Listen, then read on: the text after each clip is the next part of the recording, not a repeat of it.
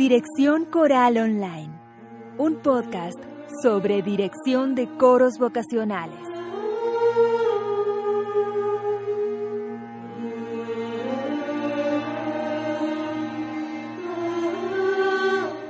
Este es el episodio número 134 de Dirección Coral Online y hoy charlamos con el maestro Néstor Sadov de Buenos Aires.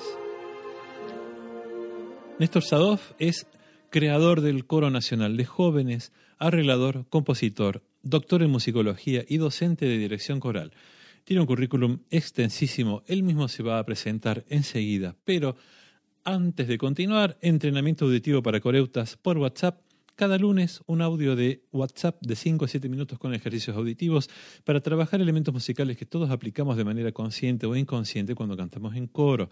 Reconocimiento de clasificación de intervalos, reconocimiento de clasificación de acordes, direccionalidad melódica, consonancias y disonancias, movimientos armónicos básicos, ritmo, pulso, acento de la melodía, compases binarios y ternarios, subdivisión del pulso, etcétera, etcétera. Son todos elementos musicales, muchísimos elementos musicales que si no sabemos música los utilizamos en el coro de manera intuitiva y el propósito de este entrenamiento es apropiarse de esos contenidos de manera práctica para poder utilizarlos luego en el coro de una manera más consciente. Toda la info para suscribirse, más una clase gratis para escuchar en gusespada.com barra EAC. Y obviamente los 46 cursos online de gusespada.com más los 570 arreglos corales disponibles. Cada mes agrego nuevos arreglos y un curso nuevo. Todo esto en gusespada.com barra suscribirme. Y ahora sí, vamos a la entrevista. Néstor Sadov, bienvenido a Dirección Coral Online. ¿Cómo estás? Bien, muy bien, encantado de estar aquí. Bueno, un gusto. Este, te agradezco un montón que te hayas prestado, que hayas prestado un, rato de tu tiempo para hacer esta entrevista. No hay ningún eh, problema. Sos una persona súper conocida eh, en Argentina y fuera de Argentina, pero así todo puede haber algún oyente así muy descolgado que no te conozca. ¿Podrías contarnos quién es Néstor Sadov y a qué se dedica dentro de la música coral? Bueno, eh, yo soy director de coros, director de oratorio. En los últimos 20 años me he especializado en eso, estoy dirigiendo mucho coro y orquesta. Eh, desde chico tuve muy claro que mi camino estaba este, en la dirección coral. A los 16 años ya lo había decidido. Esas cosas locas que te pasan. Tuve en, su momento un, un, maestro que fue, digamos, como una inspiración inicial, que fue Julio Feingers, de quien tengo un hermosísimo recuerdo y permanente. Yo canté en el coro de del coro de jóvenes del Colegio Musicum que él dirigía. De ahí armé mi primer corito, eh, y un día le dije que yo quería realmente este, dedicarme profesionalmente a, la dirección coral. Me invitó a tomar un café a su casa y me escribió en una hojita una especie de, camino, eh, de camino inicial, por lo menos. Me dijo, tenés que estudiar armonía y contrapunto con Leuchter, tenés que tener un título, eh, entrar al conservatorio, eh, vas a tener el título de profesor nacional de música, tenés que tener algún instrumento en el que lo puedas hacer porque no existe carrera de dirección coral. Yo como había hecho mucha percusión, bueno, pues hice lo que se llamaba en su momento, estamos hablando no solo del siglo pasado, de hace mucho tiempo. Eh, estoy hablando del año 71, entré al conservatorio dando el examen de ciclo, entré directo a quinto año con 18 años. Eh, yo ya leía música eh, a primera vista, había cantado en coros muchos años, en el colegio músico como había hecho, este, no era una formación escolástica, sino que tenía mucho que ver con el hacer música pragmática. Eh, toqué flauta dulce, llegué a tocar bastante bien y sobre todo percusión. Entonces entré para hacer la carrera de timbal y paralelamente a la dirección coral estudié eh, tres años de timbal y me transformé en un timbalista profesional. Yo toqué en todas las orquestas acá en Buenos Aires en mi muy tierna juventud. Tengo que aclarar sin ningún prurito que ya tengo 70 años. 70 con T de tilo. y Julio no daba clases de dirección coral. El único que daba clases de dirección coral en ese momento en el conservatorio de Juan José Castro de la Lucila era Antonio Russo y fui alumno de él. Este, lo cual generó un cierto resquemor con Julio, pero, pero él lo entendió porque él no tenía dónde enseñar. Y este, bueno, hice dos años con el Tano y, y después me seguí formando. Eh, bueno, pude estudiar con Erwin Leuchter eh, armonía y contrapunto, lo cual fue un verdadero privilegio. Y cuando terminé, no terminé esos cursos porque Leuchter falleció en la mitad de mi curso de contrapunto, eh, éramos compañeros de estudios en distintos horarios con Carlos López Pucho, con, en fin, con otros más. Y empecé, digamos, a formar coros y eh, entré por concurso elegido por el coro, el coro eh, que luego ahora es el conjunto vocal de cámara de Quilmes, pero que se llamaba Conjunto Vocal de Cámara de la Escuela Municipal de Bellas Artes, Carlos Morel de Quilmes, todo eso. Bueno, y lo tuve durante cuatro años. Eh, y después me presenté a una beca en Francia para perfeccionarme. Me interesaba la música antigua, tuve la suerte de ganar esa beca. Estuve tres años en Francia, soy doctor en musicología. Y cuando volví en el año 79, no fue ayer, eh, el Tano y Julio me ayudaron a, a, conseguir trabajo, estaba mm. sin nada. Y no fue nada fácil, tengo que decirlo. Yo ya estaba casado, me casé muy joven con la mujer que, a quien amo y que es mi compañera hace 46 años. Eh, y empecé mi carrera dirigiendo coros. Entonces, en el año 80 eh, ingresé al vocal de Cámara de Buenos Aires, también con una prueba de concurso, entre otros colegas, después al grupo Coral Divertimento, que es con el cual ahora hago, después de más de 40 años, este, hago mis programas sinfónico-corales. Y en el año 85 gané, digamos, un concurso para, dirigir, para formar el Coro Nacional de Jóvenes. Lo tuve durante 30 años. Eh, mi salida fue una salida eh, no muy feliz porque, bueno, el, el Conajo tuvo eh, un momento brillante, digamos. Fue, yo creo que uno de los mejores coros argentinos, es el más premiado internacionalmente. Hicimos cinco giras a Europa, recorrimos todo el país, no sé cuántas, no sé, 60, 70 giras a todo el país en 30 años o más. ¿eh? Y bueno, ingresé al coro, al Conservatorio Juan José Castro como director del coro, eh, en reemplazo de quien era su titular, que era Ana María Floriani, que luego renunció.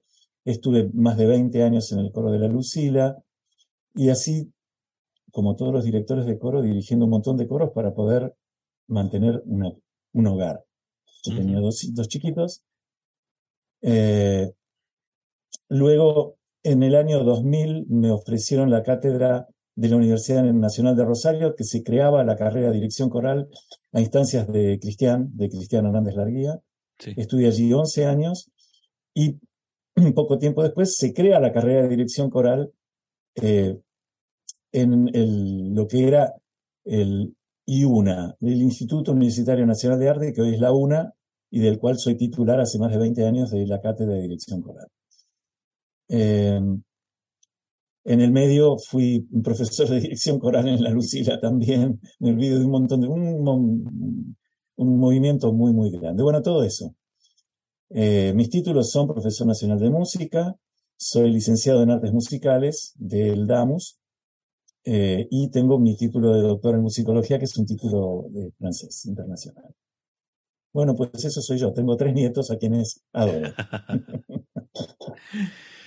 Eh, vos contabas en una entrevista que se, que se puede encontrar en YouTube hace unos años, eh, bueno, que, en un coro, em, una de las particularidades que tiene el cantar en coro es que se juntan personas de características muy diferentes, incluso de, maneras de pensar muy diferentes. este, que se podían comunicar entre ellas sin necesidad de hablar, ¿no? eso lo digo siempre. Eh, y discúlpame, te, te interrumpí. Sí, continúa, continúa. Bueno, eh, yo sigo sosteniendo eso y, a ver, el conejo se transformó en un, que es, digamos, el coro por el cual quizás a mí más se me conoce. Mm. Eh, grabamos tres discos, en fin, una trayectoria muy importante, pero es un coro profesional. Se transformó en un coro profesional. El conejo cuando se creó era un coro de aficionados. Lo fue durante 12 años. Nuestros primeros, no sé, siete u ocho premios internacionales los obtuvimos siendo un coro de aficionados. Luego yo conseguí unos contratos que eran como unas becas, no era realmente un, salario este, considerable, eh, lo que me permitió pasar de ensayar dos a tres veces por semana, pero poco a poco se transformó en un coro profesional. En un coro profesional entra el que, el que es un profesional de la música y no tiene importancia en realidad cómo piensa o siente, es un trabajo. En cambio, en los coros de aficionados la gente paga por cantar en tal coro con tal director o directora y es habitual que si se producen discusiones políticas, digamos, este, sobre todo en un país como el nuestro, que es un país tan dividido desde hace ya mucho tiempo, mm. eh, las cosas se ponen áridas.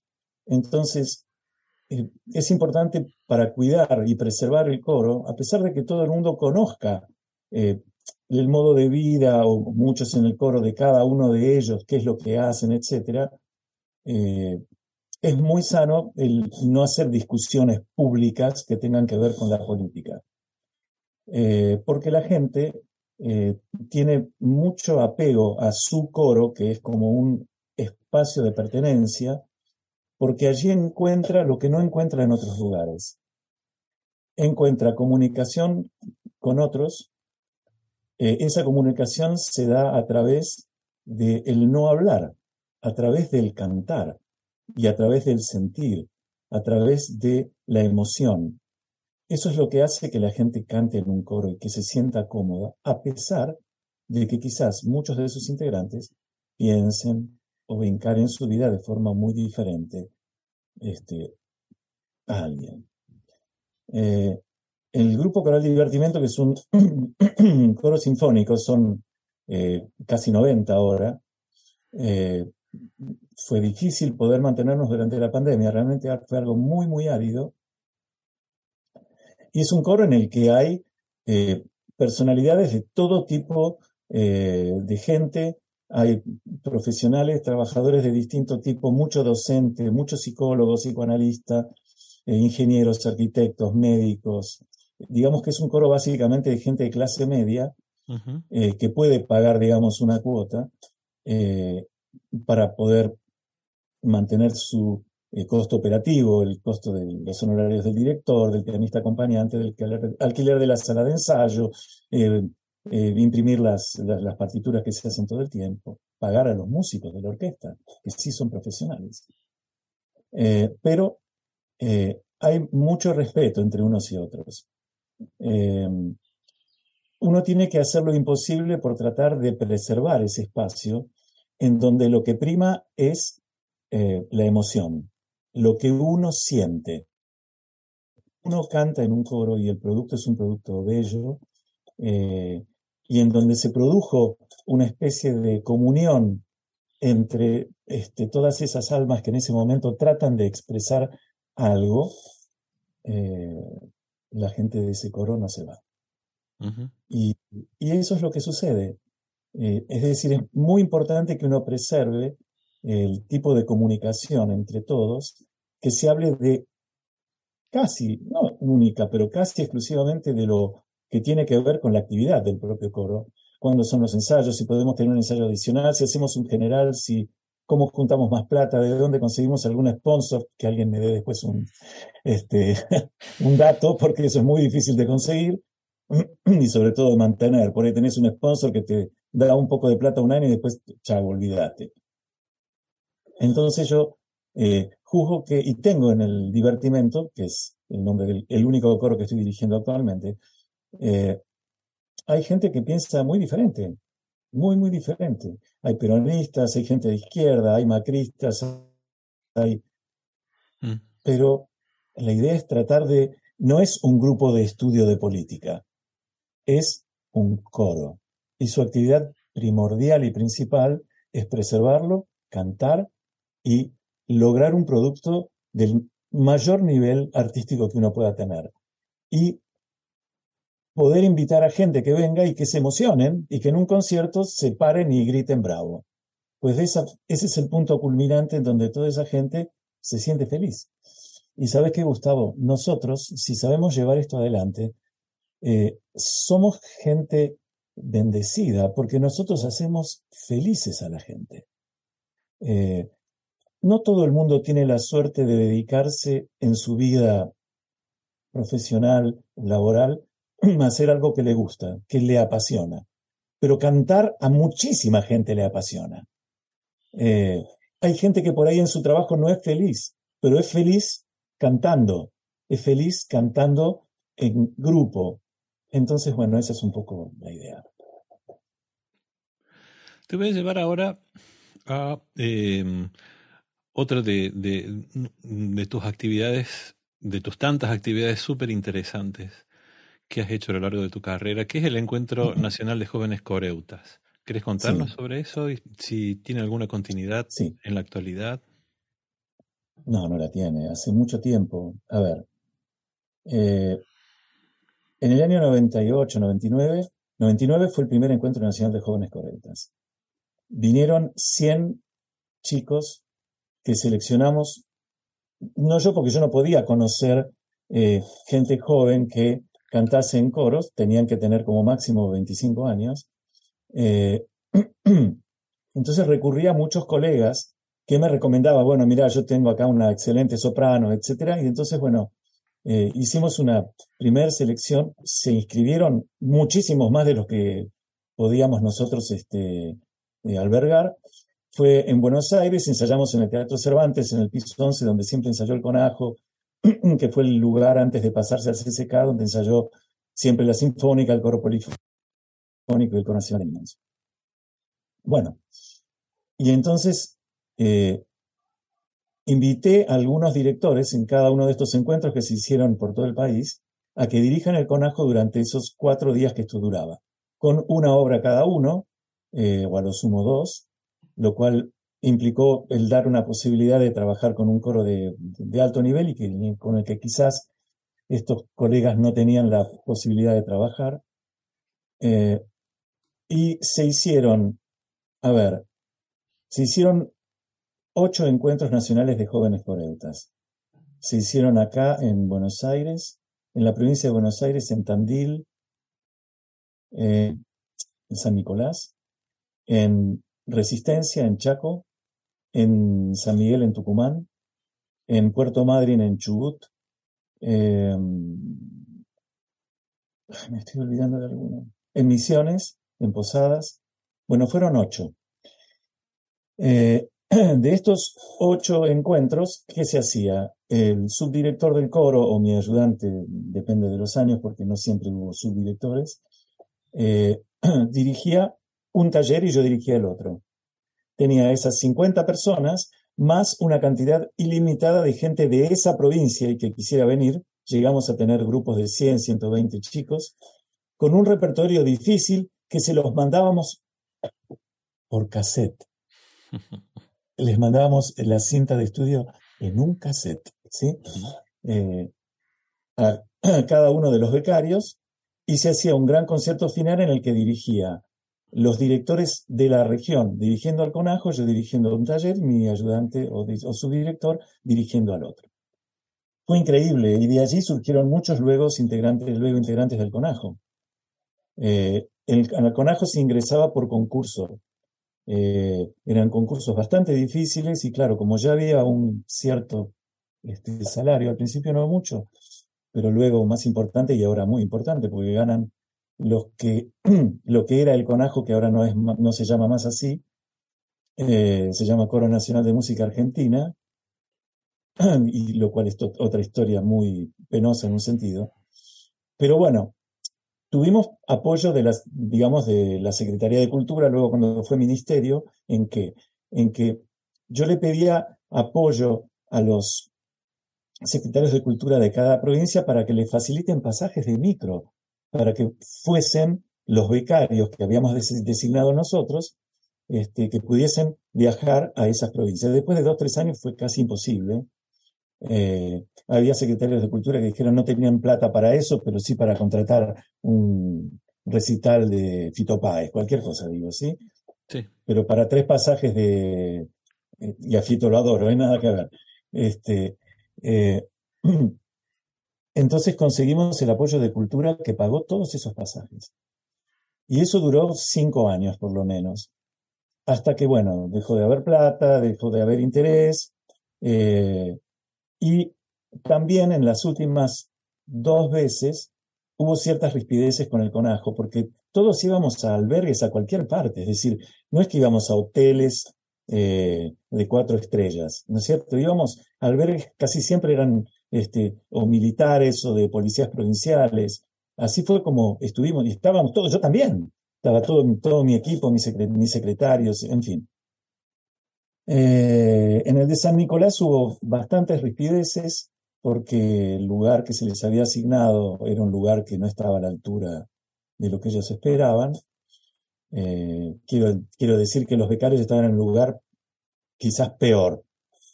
Eh, y como ellos cobraban un viático, algunos se fueron a un hotel y otros decidieron, no sé, irse. Es una cosa que finalmente todo el mundo cantó, pero Claro. las cosas empezaron mal allí. Y mis últimos años con el conajo fueron eh, muy penosos porque dejé de organizar estos encuentros, que permitía que eh, se motorice la actividad coral juvenil.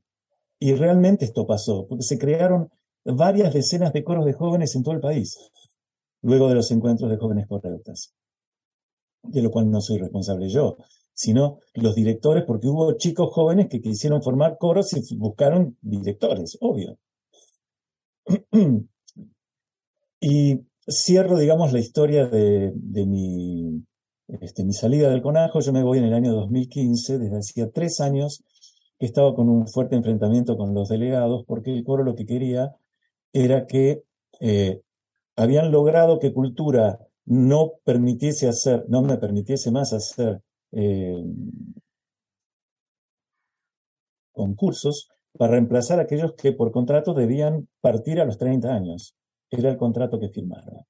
Llegó un momento en donde, primero con ATE, luego con, Unión, con, con UPCN, este, se fueron afiliando y empezó, digamos, una lucha. Yo no estaba en contra de que nadie se quede sin trabajo, es decir, no es, no es ese el tema. Pero acá se estaba yendo contra un contrato que uno aceptó y firmó cuando ingresó. La situación política cambió eh, y eh, no entendieron muchos de los coristas y muchos menos los delegados que yo no era un enemigo, que yo eh, deseaba que ellos pudiesen continuar teniendo un trabajo, pero que eso no implicase la muerte del conajo. Bueno, pues eso se transformó en que luego de tres años, para mí insufribles, los últimos tres años, eh, renuncié, me fui, renuncié, teniendo ya edad para jubilarme, renuncié y no me jubilé este, de mis 32 años en cultura. Entonces, el coro sigue siendo un coro profesional, eh, en donde ganan un buen salario, y eso impidió que desde 2009 pudiesen ingresar al Conajo a seguir y terminar de formarse como músicos y cantantes profesionales, muchos de los que se formaron durante los, a ver, del 85 al eh, 2009, 25 años, este, y que hoy están cantando en, Europa. Y acá hay 15 ex conajos que entraron por concurso al Polifónico Nacional, eh, al, al Estable del Colón, al Coro de la Plata, y hay varios que están recorriendo el mundo cantando. A ver, Ale Merafel, un gran barítono, él se formó con el conajo, cantó conmigo 10 años. Entonces, bueno, ese, ese es un tema muy ríspido, muy difícil, en donde los delegados mezclaron, eh, y eso es una verdadera lástima, el hecho de que ellos querían lograr que el coro se cambie de nombre y directamente que esa planta pase ahí y que esas personas obtuviesen el privilegio de seguir cantando de por vida allí. Lo lograron, pero lograron también la muerte del Coro Nacional de Jóvenes que no existe más. No es que no existe, no es que no existe el Encuentro Nacional de Jóvenes Correctos, no existe más un lugar semiprofesional en donde jóvenes puedan formarse eh, hasta ser realmente un cantante profesional, eh, musical, técnicamente conociendo repertorios inhabituales de coros de aficionados, eh, ya no existe, es así. Claro, y, un espacio para la, para la juventud, ¿no? es un espacio perdido. Que ha quedado ahí perdido, sí. y sí, y, y, ¿sabes qué? mucha gente de, distintas provincias me escribió diciéndome que yo era el culpable de que ellos no pudiesen eh, eh, aplicar para cantar en el conajo. Eh, a los primeros 10 o 15 tuve paciencia de explicarles, después ya no me cansé. Pero más de 50 este, en los años del 2010, 11 al 2015 fue insoportable. Claro, sí, sí, te entiendo. Néstor, antes de terminar, quiero volver a, lo que comentabas al principio de la entrevista, este, que Julio Fangers te había hecho como un, te había armado como un plan de estudios en una época en que em, en Argentina no había como formación sistemática en dirección coral, ¿no? No, no la había. Actualmente la situación es muy diferente, hay muchísima oferta universitaria y terciaria, pero de todas formas hay mucha gente, sobre todo músicos, ¿no? Que, que por, necesidad laboral o por cosas de la vida quieren comenzar a dirigir coros, tienen formación musical, pero no tienen la formación específica en dirección. que, eh, eh, en estos momentos, vos, a tus 70 años, este, ¿qué, tipo de plan le harías a una persona que está interesada en hacer estudios de dirección y no puede hacer una carrera? Que no puede hacer una carrera es un tema complejo. Eh, como vos dijiste hace un ratito, hay varios, varias universidades nacionales que tienen la licenciatura en dirección coral. Eh, no sé si en Córdoba eso ya se logró o si es... hay. hay. licenciatura en la Universidad Nacional. Hay una licenciatura en la Universidad Nacional y hay una tecnicatura en el Domingo Cipoli. Claro, en el Cipoli. Eh, entonces, tenemos Mendoza, Córdoba, Rosario, eh, Buenos Aires el Damus, La Plata eh, y Santa, Fe. En todos esos lugares, Santa Fe y Rosario, son universidades nacionales en donde eh, se puede hacer una carrera de grado en dirección coral. ¿Dónde se puede capacitar un, alguien que hizo, por ejemplo, dirección de orquesta y que no consigue una orquesta para poder ganar la vida, ganarse la vida, sino que sí hay coros? es muy difícil el poder decir para ese perfil de, músico, cómo formarse. Hay cursos acá y allá que, van a servir. Digamos, yo lo que hago con alguna gente, yo soy el titular de cátedra en el Damos, eh, donde me quedan tres años. El año que viene empiezo ya a dejar primero, segundo y ahí hasta quinto. Eh, yo tengo gente, alguna gente que eh, acepta, mejor dicho, que yo acepte eh, que vengan a mis clases y sin que puedan pasar a dirigir, pero que asistan a las clases y que canten en el coro de los propios alumnos con el cual, eh, con el cual pueden este, nutrirse. cursos se hacen en distintos lugares. por ejemplo, este, la semana que viene hay un curso eh, en, que lo organiza el Coro Universitario de Mendoza con un maestro alemán muy importante, Jan Schumacher, pero es muy caro. A ver, a mí me ofrecieron para mis alumnos una beca, pero ¿en qué consistía la beca? No pagar el, eh, el, um, el, costo del curso, pero viajar, comer, dónde duerme, el, digamos, el, si es alguien que está trabajando, eh, lo que pierde por no estar trabajando durante esa semana, es muy difícil. Em, en Puerto Madryn, donde estudié hace poquito, donde se hace desde hace mucho tiempo el Madryn Canto, hay durante eh, cinco días eh, talleres a los que se puede este, concurrir eh, creo que es todo gratuito, si no me equivoco, y también eh, una clínica de dirección, que este año la dirigió el maestro Pep Prats, el catalán, que es una posibilidad. No se hace todos los años, eh, y hasta lo que yo sé es gratuito. Gratuito el curso, pero hay que llegar a Puerto Madryn, hay, que, comer en Puerto Madryn y hay que alojarse en Puerto Madryn. Eh, y este es el, gran problema. Habiendo, ¿qué le aconsejaría yo a alguien que está buscando algo como lo que vos decís? Pues acercarse a las cátedras de la ciudad más cercana en donde esté eh, y si puede ir con una cierta asiduidad y consultar a ver si puede este, asistir como oyente. Claro. Porque decirte que, eh, eh, a ver, tomen clases particulares de dirección coral, eso para mí no existe. Es decir, yo no le puedo enseñar a alguien a que dirija un coro sin que tenga un coro delante. Eh, hay, hay, profesionales que lo hacen, yo no lo he hecho nunca. yo puedo recibir a gente que vive acá en el conurbano, pero también acá tenemos la Esnaola, en que es, digamos, una especie de símil al, al, Cipoli, que y también, perdón, en el Damos hay una tecnicatura. Está la tecnicatura en dirección coral que son tres, no cinco años. Lo cual te da ya una formación de tres años y que exige muchas menos materias. Eh, este, pero quien tiene la pasión por dirigir coros, que se ponga en una carrera de grado, que haga lo imposible por hacerlo. Eh, sobre todo si es joven y, y está en el momento de su elección. Claro. Además, en la universidad, las universidades tienen la figura, me parece, la, creo que todas, el, de alumno vocacional, que es el alumno que se puede inscribir este, para acreditar las materias que cursa sin tener la obligación de, cursar toda la carrera, digamos. Se puede elegir. Eh, eso eso no, no, no, lo conozco, lo desconozco. Me parece que, bueno, yo lo voy a averiguar. Me, este, me parece que es, que es así. Néstor, te agradezco muchísimo este momento, lo he disfrutado mucho, ha sido una entrevista muy hermosa. Este, te mando un abrazo grande, espero que sigas muy bien.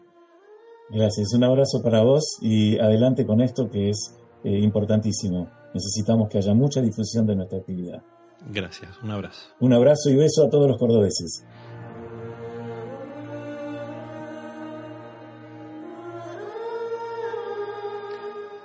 En las notas del programa dejo el enlace a la web del maestro Néstor Sadov.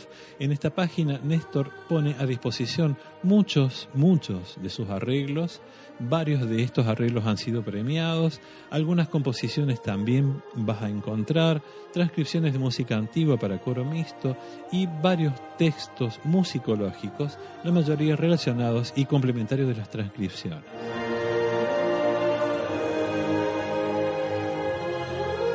Y ya está, esto es todo lo que tenía para compartir con ustedes hoy.